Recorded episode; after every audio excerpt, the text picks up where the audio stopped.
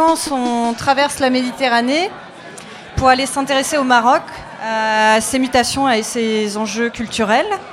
Le Maroc avec lequel le, European Lab a une histoire, hein, puisque ça fait euh, trois ans qu'il a posé ses valises à Tanger euh, et qu'il y mène une action avec des militants culturels. Euh, donc pour nous parler du Maroc au Radiolab ce soir, deux acteurs de la vie culturelle marocaine, Kenza Sefrioui et Hicham Oudaïfa, créateurs de la maison d'édition En toutes lettres, avec laquelle ils interrogent sans tabou le Maroc d'aujourd'hui.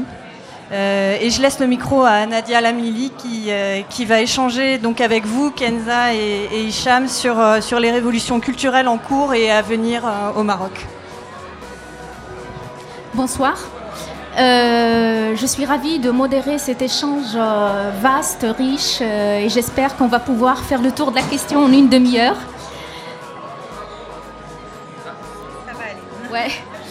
Alors, j'ai l'honneur de, vous présenter euh, deux écrivains euh, marocains, Kenza Sefrewi et Hicham Houdeifa, euh, deux écrivains journalistes, deux militants culturels, deux militants associatifs qui ont eu plusieurs vies. une vie dans le journalisme, et c'est là où je les ai connus quand ils étaient au journal hebdomadaire, une expérience de journalisme indépendant qui a marqué l'histoire du Maroc, qui a malheureusement fermé en 2010. Euh, mais au-delà, ce sont deux écrivains engagés dans la vie culturelle, la vie associative et qui portent en, eux euh, les graines de, euh, de la réforme démocratique, la réforme sociale au Maroc. Hicham Houdeifa, qui est donc à ma droite, est un grand reporter de terrain. Au sein de la maison d'édition Toutes Lettres, qui est donc une maison d'édition citoyenne, euh, spécialisé dans l'essai journalistique et qui a sorti d'excellents travaux, des reportages, des enquêtes, euh, des interviews, euh, entre autres le métier d'intellectuel qui est un, recueil d'une quinzaine d'interviews de grands penseurs au Maroc.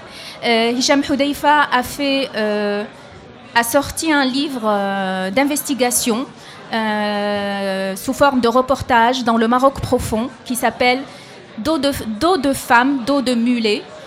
Triste comparaison, mais euh, bien réelle au Maroc. Il s'apprête à sortir un autre livre sur la radicalisation euh, à travers une grande investigation dans les pépinières du djihadisme au Maroc des interviews avec euh, d'anciens imams euh, djihadistes euh, qui se sont réconciliés avec, avec le régime, entre autres, et qui ont eu une nouvelle vie. Kenza Sefrewi, qui est à ma gauche, est une femme courageuse, écrivaine, connue pour son travail, son excellent travail sur le, la revue Souffle, une revue qui a marqué l'histoire du Maroc dans les années 60, début des années 70, qui porte, euh, euh, qui a été formée, qui a été faite par des intellectuels de gauche. Euh, et qui a tracé la voie du Maroc d'aujourd'hui, de la société marocaine d'aujourd'hui. je vous parle du milieu des années 60 déjà. Hein. ça nous semble un peu loin, mais à cette époque, c'était pas du tout acquis. On est au milieu des années 60. On est après, un peu après la disparition de Mehdi Ben Barka. Euh, on est au début des années de plomb. C'est une période post-indépendance qui, a été très mouvementée, très agitée. Euh, durcissement sécuritaire. Euh, Hassan II a, réprimé la gauche. grande répression de 1973, plus les coups d'État. Et ces intellectuels de gauche ont commencé, à travers cette revue, à insuffler un, euh, nouveau euh, un nouveau souffle au sein de la société marocaine. Ils étaient porteurs d'un projet de société démocratique, progressiste. Euh, par la suite, il y a quelques membres de, ces intellectuels qui ont été politisés, qui ont suivi donc le mouvement léniniste marxiste, le mouvement du 23 mars, entre autres euh, il est MM. Et, donc après, juste pour mettre le, vous mettre dans le bain de cette époque, vous compreniez pourquoi justement c'est une revue qui a marqué l'histoire. Euh, juste après, après la vague de, répression des, années 70, le régime a commencé à s'assouplir un petit peu. Il faut dire que Hassan II a commencé à rentrer dans des négociations avec la gauche. Nous sommes début des années 90. Le dossier des droits de l'homme a commencé à émerger. pour la première fois, la gauche a accédé au pouvoir. Et petit à petit, on a commencé à voir ce projet de société que portait la revue Souffle se concrétiser. Ça a pris du temps. On n'est pas au bout du chemin. Euh, mais le Maroc d'aujourd'hui doit beaucoup à cette époque. Euh, et c'est ce qu'on va essayer de voir avec Kenza, et avec euh, Hicham, grand reporter, donc Maroc profond. On va essayer de croiser la vision de celui qui est parti sur le terrain pour voir est-ce que cette vision, effectivement, est-ce qu'elle a été traduite chez les populations au fin fond du Maroc et le travail euh, d'investigation qui a été fait par Kenza sur la revue Souffle.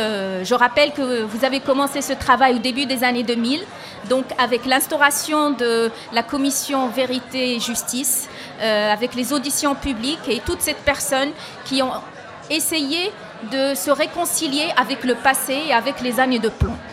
Euh, sans plus tarder, puisqu'on a une demi-heure et que j'aimerais bien que qu'on parle du Maroc d'aujourd'hui, qu'on croise la parole avec ce qui se passe aussi euh, en Europe.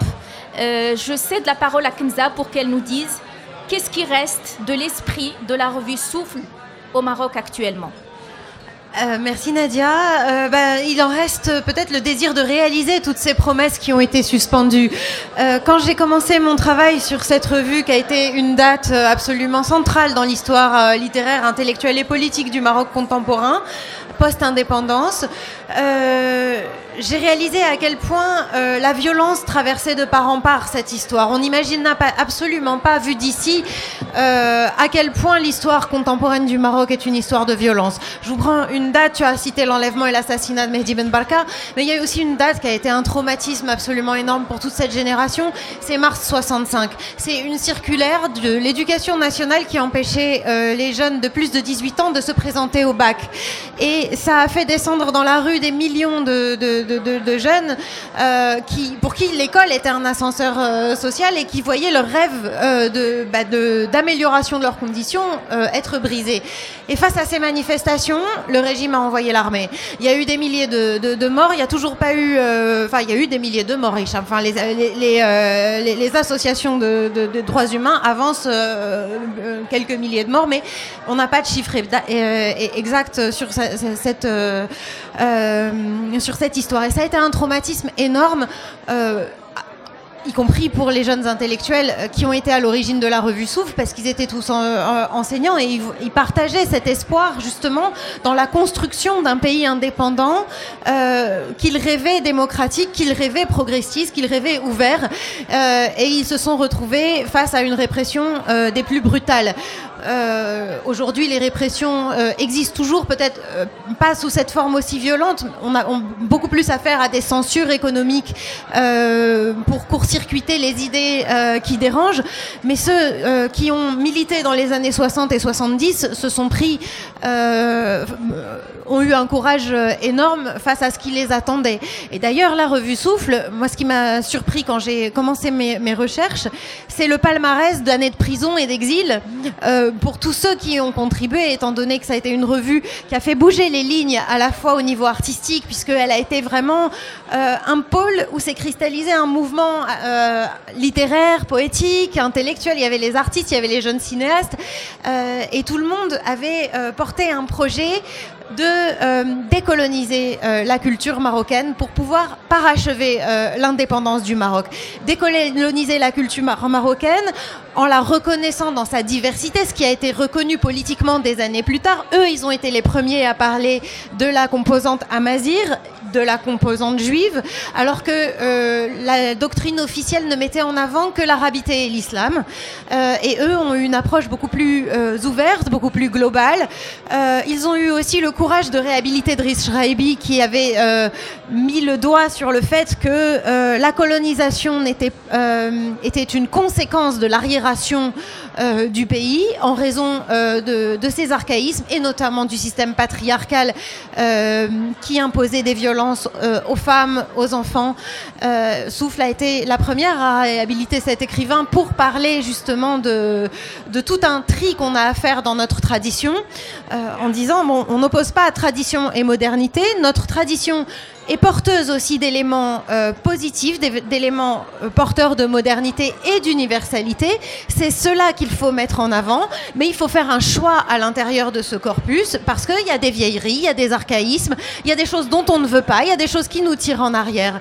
Et voilà, c'était ça un peu le cœur du, euh, du, projet de la revue Souple, en plus de, de, bah du fait d'avoir été un vivier de plumes qui sont devenus les grands noms que d'ailleurs vous allez revoir dans moins de deux mois, puisque le Maroc est l'invité d'honneur du Salon du Livre euh, de, Paris. Donc Souffle a été un, point de départ. Maintenant, il y a eu une évolution vers le... Puisque la revue est devenue à un moment, euh, dans une deuxième étape de sa vie, le porte-parole du marxisme-léninisme.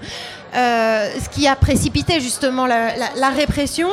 Euh, ça n'a même pas été une censure euh, telle que prévue par, le code de la presse. Ça a été, on, va, arrêter les gens chez eux, on les met dans des centres de détention secrets, c'est la torture pendant des mois, et ensuite c'est des procès collectifs qui débouchent sur des années de prison. Serfati, Abraham Serfati, 18, 18 ans de prison avant d'être expulsé en France euh, sous un prétexte fallacieux euh, et d'être, euh, il n'a pu revenir au Maroc qu'après la mort de, Hassan II.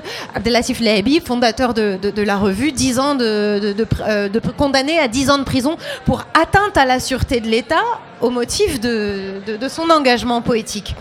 Euh, voilà. Maintenant, euh, cette évolution marxiste-léniniste, elle a peut-être été critiquée par la suite. Euh, certains en sont revenus. ceci dit, les gens qui sont passés par là sont aujourd'hui l'âme de la société civile parce que s'ils ont pris des distances quelque part par rapport à la doctrine politique en tant que telle, ils n'ont pas renoncé à leurs valeurs d'égalité, de justice sociale. Et je tiens vraiment à les saluer pour leur courage parce que euh, ils ont fait un travail par la suite absolument extraordinaire dans, dans la société civile marocaine. Est-ce que, est que, tu ne vois pas, Kenza, que ces gens à qui on doit une partie de l'histoire du Maroc euh, sont devenus minoritaires par rapport à l'avancée de l'idéologie conservatrice euh, ces dix dernières années ou ces quinze dernières années? Est-ce que tu vois pas Est-ce que tu vois que leur voix, elle porte toujours elles portent parce qu'ils sont extrêmement euh, respectés dans les milieux qui ont accès à, à, cette à ce type d'information culturelle et, aux structures culturelles. Maintenant, je pense qu'ils ont, ils étaient déjà minoritaires euh, à l'époque parce qu'ils faisaient partie de, euh, de la, même pas 1% de ceux qui avaient le bac à l'époque et qui avait fait des études supérieures. Ça représentait 1% de la population. Aujourd'hui, l'analphabétisme a énormément euh, reculé. Il y a eu des efforts, même si on a des taux qui, qui n'ont pas de quoi nous rendre euh, de fiers. Il y a énormément de travail encore pour éradiquer l'analphabétisme. Mais notre vrai problème aujourd'hui reste le même et reste posé dans les mêmes termes. C'est la question des structures culturelles. C'est-à-dire que on est dans un pays. Euh, une récente étude de l'association Racine a, apporté sur, a fait une, a été une première en fait. Euh, première étude sur, euh, les pratiques culturelles des Marocains. 84,5% des Marocains ne sont pas inscrits dans une bibliothèque. Et pourquoi? Eh bien parce qu'il n'y a pas de bibliothèque. Il y a 600 bibliothèques publiques dans tout le Maroc, dans un pays de 35 millions d'habitants. Et parfois, euh, ben, vous devez faire 10 km pour accéder à une bibliothèque. Donc voilà la réalité de l'accès à la culture dans notre pays. Et je parle même pas de la question des langues, de l'arabisation telle qu'elle a été faite il y a une trentaine d'années dans l'enseignement, sur laquelle on est en train de revenir, mais qui a bousillé au moins deux générations et qui a euh, créé des gens qui sortent de, l'école sans maîtriser correctement ne serait-ce qu'une des langues pour, euh, qui leur permettrait d'accéder au travail, ni le français, ni l'arabe. Le français est devenu encore plus qu'il ne l'était une langue de caste. Euh, commence à être euh, aussi concurrencé par l'anglais dans la, la, bourgeoisie qui essaye de mettre ses enfants de plus en plus à l'école américaine. Donc vraiment, l'enjeu aujourd'hui, c'est de rapprocher les Marocains de la culture, de leur donner ce droit d'accès euh, à, la culture. Et là, pour le coup, le message de souffle reste intégralement à, concrétiser. Alors justement, est-ce que l'accès à la culture, l'accès à l'éducation, qui a toujours été le mal profond du Maroc, euh, pourquoi il n'y a jamais eu de solution radicale à ce problème? Euh, je vous renvoie, il y a un excellent livre de Amina Touzani, qui est une chercheuse qui a fait un travail sur la culture et la politique culturelle au Maroc, et qui a euh, très clairement démontré que déjà, alors euh, le ministère des Affaires culturelles était tantôt jumelé avec celui des Affaires islamiques, pour souligner un caractère identitaire, soit avec le ministère du Tourisme pour souligner l'aspect ben, folklorisation. Disons, on va produire des, des produits pour tourisme. Et donc, quand tu dis produire des produits pour le tourisme tu rentres dans la folklorisation parce que tu figes, t'es plus du tout dans la dynamique de création, mais t'es vraiment dans euh, la, reproduction de, stéréotypes et de produits de, qualité médiocre. De plus, dans les années 60, euh, la plupart des intellectuels, ils étaient tous de gauche. Quand j'ai fait mes interviews, tout le monde me disait, bah, un intellectuel de droite, ça n'existe pas. Aujourd'hui, ça nous fait euh, largement sourire. mais du coup, les ministres qui ont été nommés et qui ont été en charge de ces portefeuilles, ne dépensait pas le budget parce qu'il n'allait certainement pas créer des infrastructures pour que les intellectuels qui commençaient, qui commençaient à les emmerder justement en, en, portant un discours critique, contestataire et subversif, il fallait certainement pas leur donner des, théâtres, des maisons de jeunes, des, euh, euh, voilà. Donc euh, il y a eu une politique délibérée dont on paye le, prix aujourd'hui et dont les conséquences sont absolument dramatiques en termes d'obscurantisme et en termes de radicalisation parce qu'on a des gens euh, qui ne sont pas formés et qui ne disposent pas des outils pour aborder le monde moderne avec des outils critiques et ça donne des proies faciles euh, pour des vendeurs de, rêves toxiques. justement, j'enchaîne directement avec Hicham sur cette idée des deux Maroc. On a l'impression que le Maroc, en fait, est scindé en deux qu'il y a deux visages de ce pays. Un visage où on a un côté militant, progressiste pour que la société aille vers un projet euh, de, droits de l'homme, de société universelle, et un autre projet plus conservateur, plus arriéré, plus rétrograde. On le voit tous les jours dans notre quotidien. Toi, Hicham, qui est parti faire des reportages au fin fond du Maroc, voir euh, la situation des femmes, euh, voir les, pépinières du djihadisme, voir tous ces jeunes qui partent vers Daesh, vers la Syrie, l'Irak. Qu'est-ce que tu peux dire de cette dichotomie? Pourquoi elle existe à ton avis? Merci Nadia. Ben, euh, je tiens juste à, revenir sur euh, l'histoire de la maison d'édition. Euh, nous étions journalistes au journal hebdomadaire et c'était un journal où on pouvait faire des choses, où les lignes rouges étaient tout le temps bousculées. et puis à la fin du journal, quand il a été interdit en janvier 2010, et on a créé en toutes lettres, on a pensé à ce que ça soit une continuité de ce souffle-là, et d'où la création de la collection Enquête que je dirige au sein de la maison d'édition en toutes lettres. Alors, effectivement, euh, en fait, il y a, un décalage entre deux Maroc. Je dirais pas, euh, dirais pas un, Maroc euh, éclairé et un Maroc obscur, mais je dirais un Maroc que l'on vend à l'extérieur, qui est un Maroc du TGV, un Maroc du tourisme, de Marrakech, un Maroc un Maroc euh, qui brille, un Maroc euh, du plan vert, un Maroc euh, des stations balnéaires, et un autre Maroc profond, même si j'aime pas cette expression-là, mais un Maroc totalement médiéval, un Maroc du, Moyen Âge.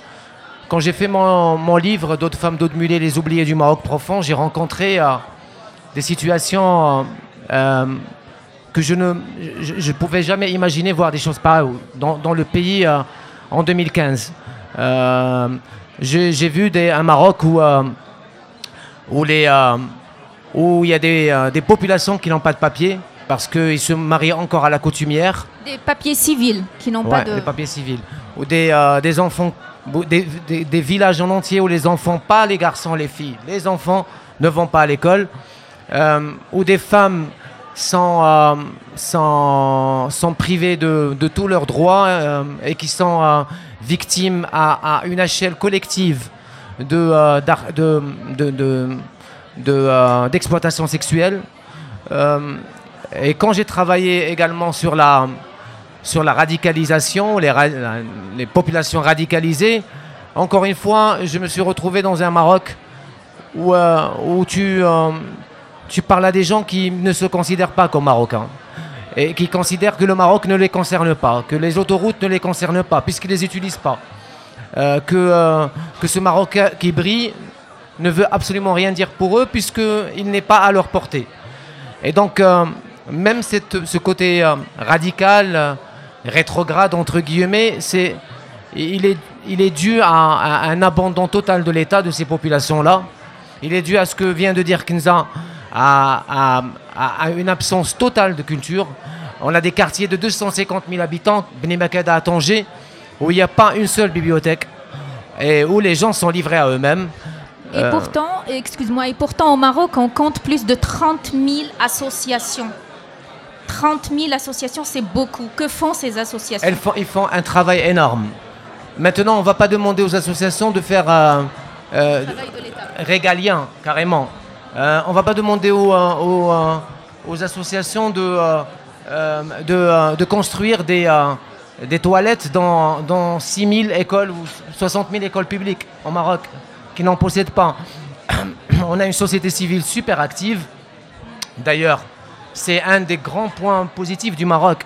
quand on, compare le Maroc par rapport à un pays comme l'Algérie, par exemple, le, Maroc a une société civile forte qui a permis de désenclaver énormément de problèmes de société. On ne parlait pas de pédophilie il y a, il 15 ans. C'est grâce à la société civile que le problème de la pédophilie est devenu public, est devenu euh, un, sujet de débat public au Maroc. On ne parlait pas des mères célibataires au Maroc il y a 15 ans. Aujourd'hui, on, est au cœur, grâce à des china, grâce à des, euh, associations de, féminines, aujourd'hui, on en parle et, sans aucun problème. Cela ne veut pas dire qu'on n'a plus de sujets tabous dans ce pays et tu, et tu le sais mieux que moi ou, au moins autant que moi. Mais euh, sur des sujets de société, la société civile est extrêmement euh, active, mais on ne va pas lui demander, et ce n'est pas notre droit de lui demander, de faire le travail de l'État. Voilà. Alors justement sur le travail de radicalisation, puisque c'est en prochain euh, livre qui va sortir euh, bientôt 10-15 jours. 10-15 jours. Est-ce que tu peux nous dire quel est le degré euh, de. comment dire à quel point le, le, la radicalisation est inquiétante au Maroc? Vaste question. Au fait, ce qui est, ce qui est très dur aujourd'hui au Maroc en termes de radicalisation, c'est ce que j'appelle moi, ou ce que d'autres appellent aussi la radicalisation banalisée c'est quand le discours radical contre les femmes, euh, contre l'Occident, contre, les juifs, devient banalisé, extrêmement euh, normal, euh, accepté, pacifié. Et, ça c'est très dur. L'accès de la femme aujourd'hui à l'espace public, d'une femme libre à l'espace public, est problématique aux yeux des radicaux. Et ça, on le voit. on le voit euh, quand on part sur Internet, on voit les réseaux sociaux. Euh, quand il y a eu, par exemple, et ça c'est super inquiétant, et, là encore je parle de radicalisation banalisée, ce qui s'est passé en Turquie euh, et, l'attentat contre, contre ce, ce nightclub à, à, Istanbul, il y a eu deux filles marocaines qui sont mortes. Et, et quand on voit toute la réaction euh, dans les réseaux sociaux en traitant ces, femmes de prostituées, pourquoi elles étaient là dans un nightclub, elles méritent leur sort, euh, elles n'étaient pas en train de prier.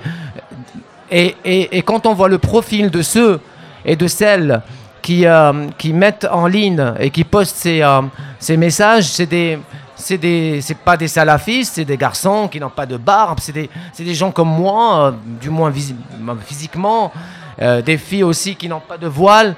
Et, c'est là où on voit que cette absence de culture, euh, les conséquences de cette absence de culture euh, après 20-30 ans. Et, c'est ça ce qui est inquiétant parce que Daesh, euh, le terrorisme, pour moi, c'est quelque chose qui va passer à un moment ou à un autre. C'est vrai, c'est spectaculaire, c'est pénible. mais ça va passer. Mais, mais la, la, radicalisation banalisée, pour moi, c'est beaucoup plus insidieux. J'ai fait une enquête, par exemple, sur, sur les rites ruraux dans les campagnes. Et, les rites ruraux au Maroc, dans les pays amazirs, elles sont mixtes. eh ben, on les voit de moins en moins. c'est insidieux, on, on, attaque ça en, profondeur. Et c'est ça ce qui est inquiétant pour moi parce que ça risque de, de changer le visage de ce pays et, ce vernis que le Maroc officiel essaie de vendre à l'étranger va être complètement euh, après, euh, il va tomber en, en vrille quoi. Euh, justement, le discours officiel commence à se détendre, à s'assouplir envers la cause amazir, on le voit de plus en plus, envers l'héritage juif. Est-ce que tu penses que c'est un discours qui tient la route, euh, qui est assez mûr pour pouvoir contrecarrer ces dangers? C'est un discours euh, bienvenu et qui tiendrait la route si on le met réellement en branle. C'est-à-dire, moi je vois les choses de cette manière-là. Si on veut que ces choses-là, ces, principes-là, qui sont super, puissent être introduits en profondeur, il faut que ça soit disséminé dans l'école. Or, ce n'est pas disséminé dans l'école. On n'a pas ça dans l'école marocaine. On n'enseigne pas ça encore dans l'école marocaine. Encore n'est pas une école où l'enfant, où, le, où, le, où, on veut développer le sens critique de l'enfant, où on lui donne la possibilité de s'émanciper dans la culture. Par exemple, dans la, et, je, passe à autre chose, mais par exemple, euh, on n'enseigne pas euh, la, théorie de l'évolution de l'évolutionnisme. Le Big Bang n'existe pas dans l'université euh, marocaine. On n'a que Dieu a créé l'univers. On n'enseigne pas la, théorie d'évolution, d'évolutionnisme de Darwin. La théorie de l'évolution. D'accord. D'accord. Donc, euh, on n'offre pas une, une, ouverture vers l'autre qui, à mon sens, est le seul garant pour que des choses comme ça soient réellement, réellement, euh, qui passent réellement dans l'ADN des citoyens de demain. Hmm. C'est la seule solution. L'école, pour moi, est la seule solution et une révolution de l'école dans le sens à euh, disséminer ces choses-là. Quoi. Euh, alors écoutez, c'est un débat très très vaste. Franchement, une demi-heure, là je suis restée sur ma faim, mais il faut que je conclue. Il faut que je, il faut qu'on termine. Je vais terminer juste sur une remarque parce qu'il était prévu euh, dès le départ à ce qu'on tisse des connexions avec la, la réalité européenne pour voir un petit peu est-ce que la démocratie européenne euh, qui est à bout de souffle, est-ce qu'il y a des choses, euh, est-ce qu'il y a des pistes de, l'autre côté de la Méditerranée qui peuvent se poser pour pour trouver des euh, pistes d'échange? Euh, sincèrement, sur ce point, j'ai réfléchi, on a tous réfléchi ensemble. Je pense qu'on est dans une période où chaque société doit se débrouiller elle-même. Euh, je, ne pense pas qu'il euh, y ait des leçons à donner ou euh, qu'il faille aller voir d'autres sociétés, comment elles ont fait, et s'il y a d'autres modèles culturels qu'on peut calquer. On est sorti de cette période, on est dans un nouveau monde. on est dans le monde de la révolution numérique où chaque société doit trouver sa sa propre trajectoire. Et franchement, moi, je suis pour cette thèse. Euh, vous avez vu récemment les discours que développent euh, plusieurs pays du Sud, en Afrique, en Amérique latine, en Inde, en Chine. Chaque pays veut euh, se développer en s'inspirant de son passé, en se réconciliant avec, avec son passé pour avoir la force d'avancer tout en respectant ses spécificités culturelles. On est tous unis par une chose, et on en a parlé tout à l'heure, c'est les valeurs universelles de droits de l'homme. À part cela, je ne pense pas qu'on puisse dresser des, synergies ou des connexions entre les expériences de, plusieurs pays. Il y a eu le Brexit en Europe, il y a eu euh, l'élection de Donald Trump, euh, la déconfiture de la gauche, la montée de l'extrême droite. Mais franchement, je pense est, que chaque pays est devenu une sorte d'île et qu'on est tous des îlots, chaque îlot, avec sa propre histoire, et on se touche. En fait, c'est plusieurs réalités dans, un univers qui se touchent, qui se connectent, mais qui se mélangent jamais. Euh, donc voilà, euh, à mon humble avis, c'est ça. Merci beaucoup pour votre attention. Hein. Merci à vous.